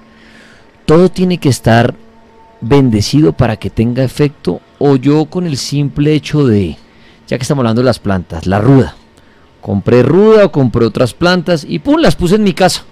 Y, De ya- por y- y las sí- dejé ahí, ya empiezan a cuidar. ¿O es mejor primero uno decir, ah, es que ahora tengo que llevar primero el Cristo, la camándula, la ruda, a la misa, decirle al Padre, échemele una bendición, mojarlas en agua bendita y cobran efecto o por sí solas empiezan a actuar? mismo, el que no el que tenga esa fe la, la coloque y le pide a Dios porque es a Dios el que da el permiso de todo para que tenga un efecto físico los elementos funcionan crea la persona o no crea. Por ejemplo la ruda. La ruda tiene esa misión de recoger esas energías negativas porque lo he estudiado hace ya muchos años. Si se bendicen se exorcizan se potencializa o sea aumenta su poder. Ok. los cristales es la misma cosa y eso es algo que vamos a hablar. En el Éxodo 20, 20, 28, perdón, Éxodo 28, 16, 20 para ser más exactos, hablan sobre el pectoral del sacerdote, que tiene que tener 12 piedras diferentes, ahí lo pueden buscar en internet, y habla sobre la esmeralda, habla sobre eh, la ágata, habla sobre eh, el rubí, habla sobre varios minerales que si son bendecidos, de por sí los minerales y sus cuarzos y toda esta cuestión tienen unas frecuencias, y eso lo han estudiado eh, la- física, que reaccionan, digámoslo así, eh, físicamente, electromagnéticamente y con el campo magnético de la Tierra. Eso es física. Y tienen elemento cuántico también con la carga eh, a nivel, eh, digamos, de atmósferas, a nivel de dimensiones y a nivel de Ya- protección. Si ya nos vamos a lo cuántico, mejor dicho, no salimos. Sí, sí. Pero tiene mucho que ver. Cuando ya, eh, como somos energía física, producimos energía electromagnética y ese ejercicio que usted sea con la peinilla y lo pasa con algo, eh, páseselo por la cabeza y Sí. mira la energía electroestática, y, es porque producimos energía, energía calorífica, energía física, bueno, en general, electromagnética. Estos elementos se cargan de cierta forma. Por ejemplo, hay piedras que se utilizan para la limpieza, para protección. está Santa Inglebranda, algún día vamos a hablar sobre ella, una gran santa de la Edad Media, una dura, pero dura, dura, y escribió varios libros sobre las gemas y sobre la sanación botánica, que eso en ese tiempo era una... Ella porque fue abadesa y fue una dura, de resto la hubieran echado para la hoguera, y doctora de la iglesia. Y entonces ella habla como la, eh, el poder de ciertas, eh, para la fiebre, para mm, el vómito, para el progreso, para la liberación. Hay varios minerales y varios eh, tipos de elementos que se pueden utilizar y se pueden programar y se pueden exorcizar, bendecir.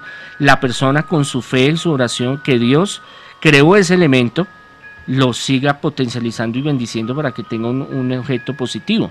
Por ejemplo, ¿cuál es la piedra de los exorcistas? El onix, porque es un, un, eh, mineral que recoge energías negativas. Y es negra. Es negra, porque es como un agujero negro entra todo y se desvanece. Eh, la piedra del obispo, ¿sí? Eh, amatista. Entonces, tiene un significado y el tener varios tipos de piedras en la casa tiene, tiene la turmalina, por ejemplo. Para el lapilázuli. La turmalina está comprobado y, y Santa Ilebranda habla.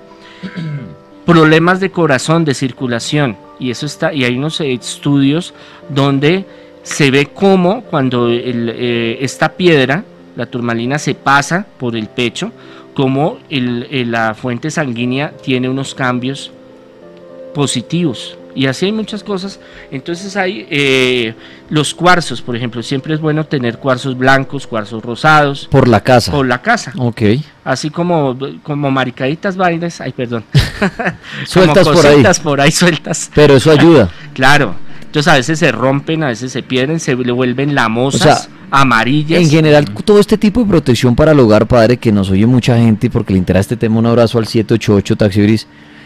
Hay que prestarle mucha atención porque cuando algo le pasa a esta protección, de un día para otro es que algo está pasando. Exacto. A ver, hay que entender una cosa muy importante. Ni los perros, ni las matas, ni los cuarzos son Dios. Ni es la presencia, ni, ni Dios está ahí pero son elementos que interactúan con nosotros. Como la luna, cuando hace luna llena, los locos se alborotan porque se les mueven endorfinas y se le mueven muchas cosas. Usted tiene un brazo que se, se, lo rompió, tiene clavos y usted va a sentir dolor porque hay un, un efecto físico en la materia física. Por ejemplo, no es igual usted cortarse el cabello en menguante o en luna llena o sembrar en luna llena o sembrar en luna menguante. No es lo mismo, porque eso tiene igual para pescar. O sea, hay unas influencias sobre los materiales y los elementos de la, del universo. Entonces, a través de esos elementos, como decir un celular que tiene una aplicación que me puede ayudar, ese es un beneficio, pero yo no voy a coger y voy a decir, es que el cuarzo me va a traer el amor de mi vida o es que me va a volver multimillonario. No, son ayudas, entendámoslo. Porque, Cristo. Porque el otro lo pone usted. Claro, si usted no sale a trabajar y a luchar por su vida, jodas. Sí, Diosito, quiero que vengan a golpearme y me ofrezcan el trabajo de la vida. Sí, no, me manden ahí unos chequecitos y con eso yo voy. O, me enfermé y recupéreme y no voy al médico. Pues hombre, ponga de su parte. Claro, total, total. Eh, la ley del 50-50. Uno coloca el 50% y Dios coloca el otro 50%, y se da el 100% que es la ley del éxito. Eso es así de sencillo. Y eso está en el Antiguo Testamento y en el Nuevo Testamento. Jesús dijo, busquen, encontrarán, busquen a la puerta y se les abrirá. Como dice una ley de Hermes, como es arriba, es abajo. Exacto, tiene mucho y eh, tiene mucha realidad. Entonces, los anillos, por ejemplo, que nos faltó la vez pasada. Entonces, cargar Ahorita está de moda mucho eh, la manilla de los siete arcángeles, con siete minerales diferentes.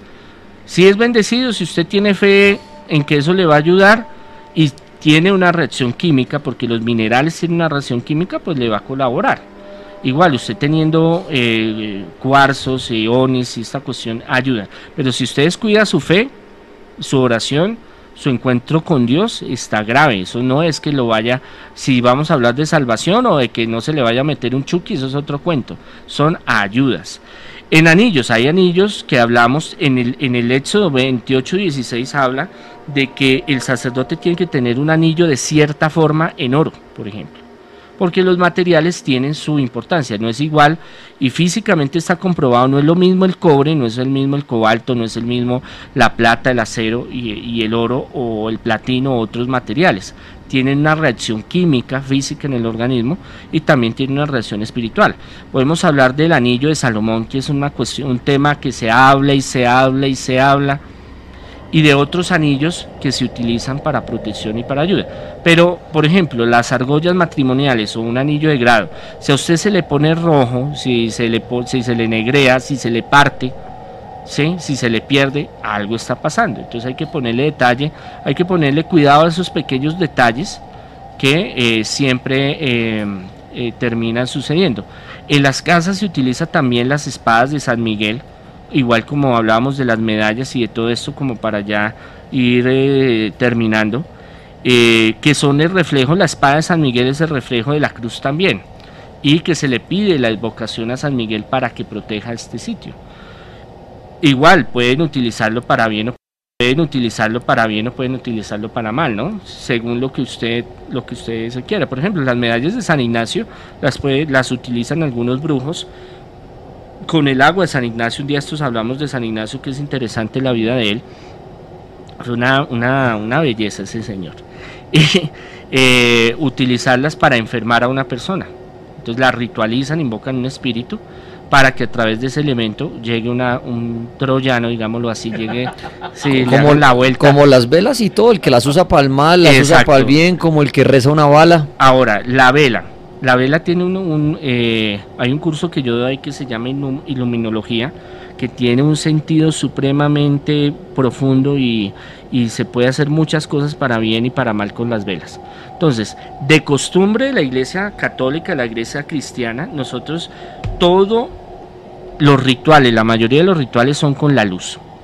Yo soy el camino, yo soy la verdad, yo soy la luz de este mundo, el que ande conmigo no andará en tinieblas.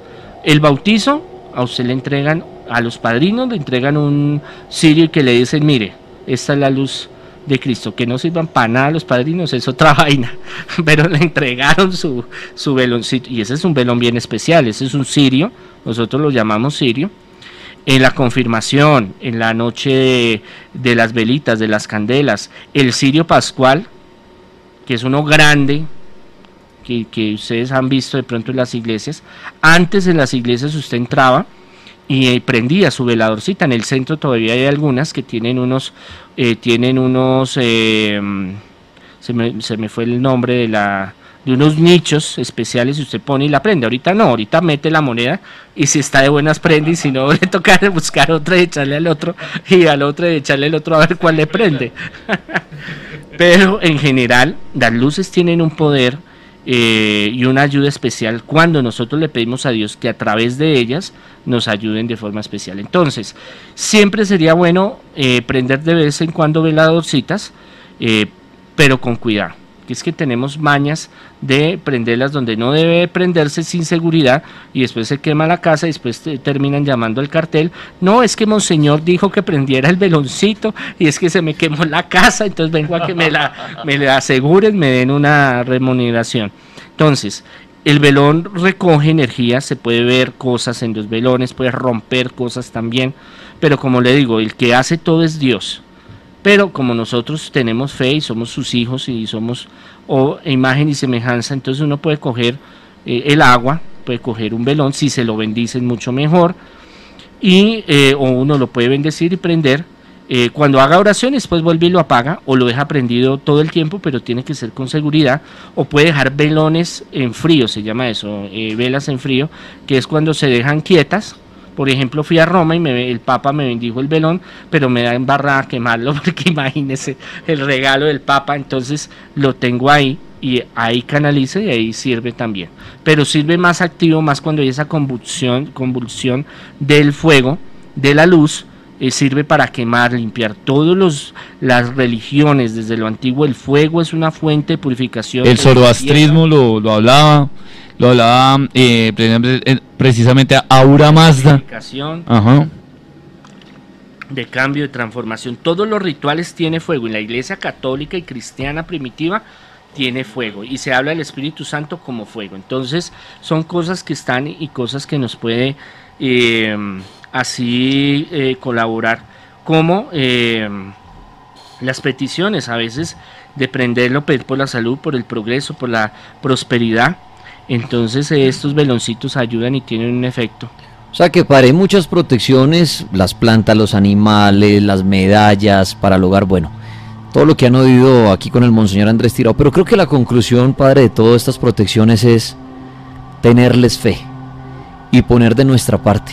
No es simplemente el poner ya una vela y la cruz que el padre dijo y todo se arregló en mi vida, o me compré el gato y lo solté en la casa, entonces también se me arregló. Es lo que el padre decía, 50 y 50, o sea, listo, hay cosas que nos sirven para protegernos, pero pongamos de nuestra parte. Así como el que hace el mal. El objeto no solamente va a hacer el mal, él pone de su parte para hacer el ritual o hacer el rezo y hacer el mal y que no salga la cosa. Porque si fuera tan fácil hacer el mal a alguien, ah, yo dejé eso ahí, ya eso, mejor dicho, acabé con la casa. Créame que la persona que le hace el mal no solamente dejó el objeto, está ahí rezando noche y día para que a usted le vaya mal. Y así es la parte positiva. Entonces creo que esa es la conclusión. Hay muchos objetos que pueden tener en su casa, como los que ha recomendado el Monseñor, pero tienen que poner de su parte. No es que se les haga el milagro o se, ay no, ya puse los cuartos por toda la casa, eso aquí no va a pasar nada. Eso es lo que el padre decía al principio de la charla que de ahorita. Tenemos mucho tiempo siempre para no sé qué, para la fiesta, para el, para el partido, para todo, pero póngase a pensar cuánto tiempo saca para usted mm. en cuanto a la oración y fortalecerse. Que uno dice, oiga, sí, ayer como que nada, eso salí, le me eché la bendición y, ni, y me la eché así como por, por costumbre, de, como cuando un futbolista cobra un penalti, que la echan la bendición y como por, por echársela y ya. Entonces, no, hay que poner de parte y parte, no es que nos protejamos simplemente por poner el Cristo ya entonces en nuestra cama, la, colgarnos un rosario. No, si usted se cuelga un rosario es porque algo también está creyendo en él y tiene la fe. Creo que esas sí o no las protecciones, sí, total. Me faltan tres cositas y terminamos. Tranquilo, padre, tiene hasta las cinco. Sí, no, gracias. Em, lo que es las ofrendas, bendición de las ofrendas. Hay iglesias que acostumbran en algunas fechas especiales bendecir pan, bendecir eh, vino, bendecir frutos, bendecir em, espigas y eso uno se lo lleva a la casa y uno lo debe guardar, consumir si se quiere consumir o guardarlo, que es una bendición también. Los siete granos, eso es una tradición muy antigua que está en la iglesia, que no es solo siete granos, sino es, es tener eh, presente eh, siete elementos o siete eh, granos o, siete mm, elementos de la cocina, digámoslo así, para ofrecerlos a Dios y que sean de bendición para tenerlos ahí. la cruz de mayo, la cruz de mayo es muy importante porque es una bendición especial para la casa y eso se ha estado perdiendo. El ramo santo, la ceniza que a usted le ponen, hay de chévere y de bacán, ay, ay, me pusieron la ceniza ¿Qué significa? Ay, no sé, pero es que es, que es chévere.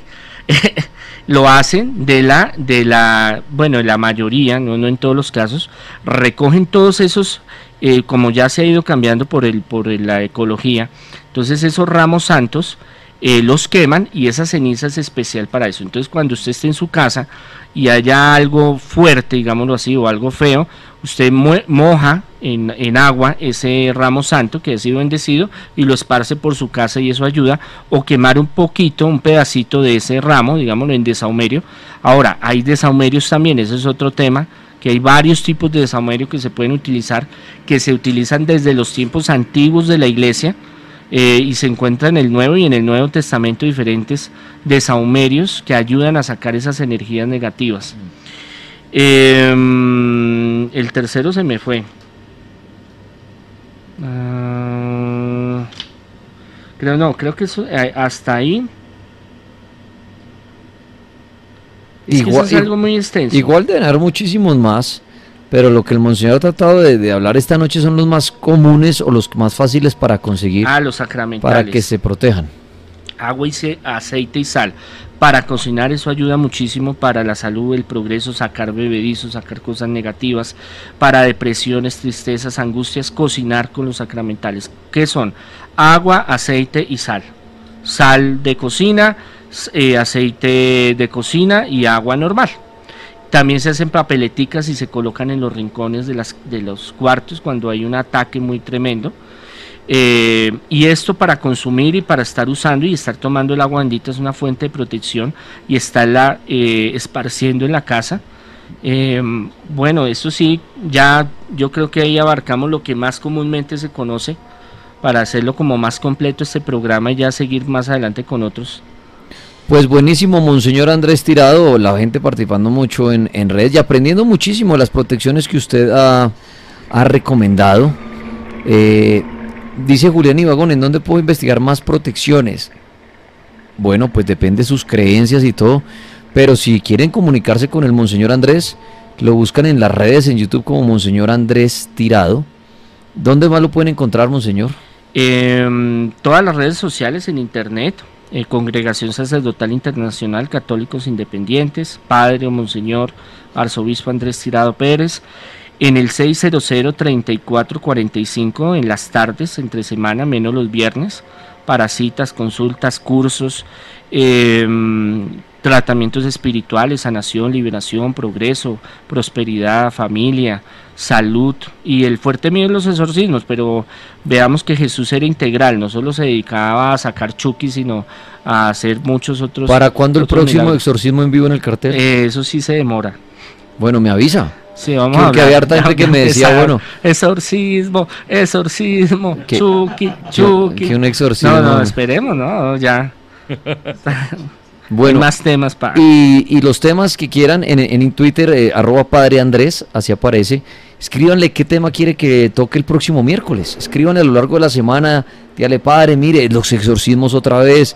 Padre, traiga tal cosa, háblenos de protecciones. Bueno, de lo que ustedes crean. La historia de alguien de la vida religiosa. Que, le repito, no se vuelve harto que uno diga, uy, van a hablar de la historia de Jesús y eso. No, es como echar un cuento para que lo entendamos. Creo que no lo entendimos ni en la Universidad del Colegio porque nos lo echaban a veces de manera harta. Y uno, uy, no, yo no le paré bola a eso. Yo sé que murió crucificado y está ahí. Pero cuando el padre cuenta la historia es muy chévere. La historia de María Magdalena, por ejemplo, contarla que tanto se ha hablado. Larga, pero bien interesante. Que Uy, eso espero. Que, Otro que- mundo. Que, que la verdad chévere el día que usted mañana le digan, oye, María Magdalena, ah, yo me sé la historia de ella porque la oí, no sé qué. O la, histo- la misma historia de Jesús. Uno sabe la historia de Jesús, pero encima y dice, ah, ese man andaba con los doce apóstoles y lo crucificaron y lo, lo quemó en la película, ¿no? Y lo pudieron cargar la cruz y eso ahí lo clavaron y como que después lo metieron en una cueva y a los tres días fueron y ya no estaba y quedó fue una mantica ahí que no sé ni cómo se llama. Eso, eso, todas esas historias a mí se me hacen muy chéveres. Y repito, aquí yo no les estoy volviendo ni católicos, ni cristianos, ni judíos, ni nada. Me gustan son esas, es- conocer más de estas historias y que cada quien saque una conclusión. La otra vez veía en Twitter un comentario de alguien que quería to- que tocaran el tema que es complicadísimo y sé que muchos han tratado de ir al libro y leerlo y tratar de entender.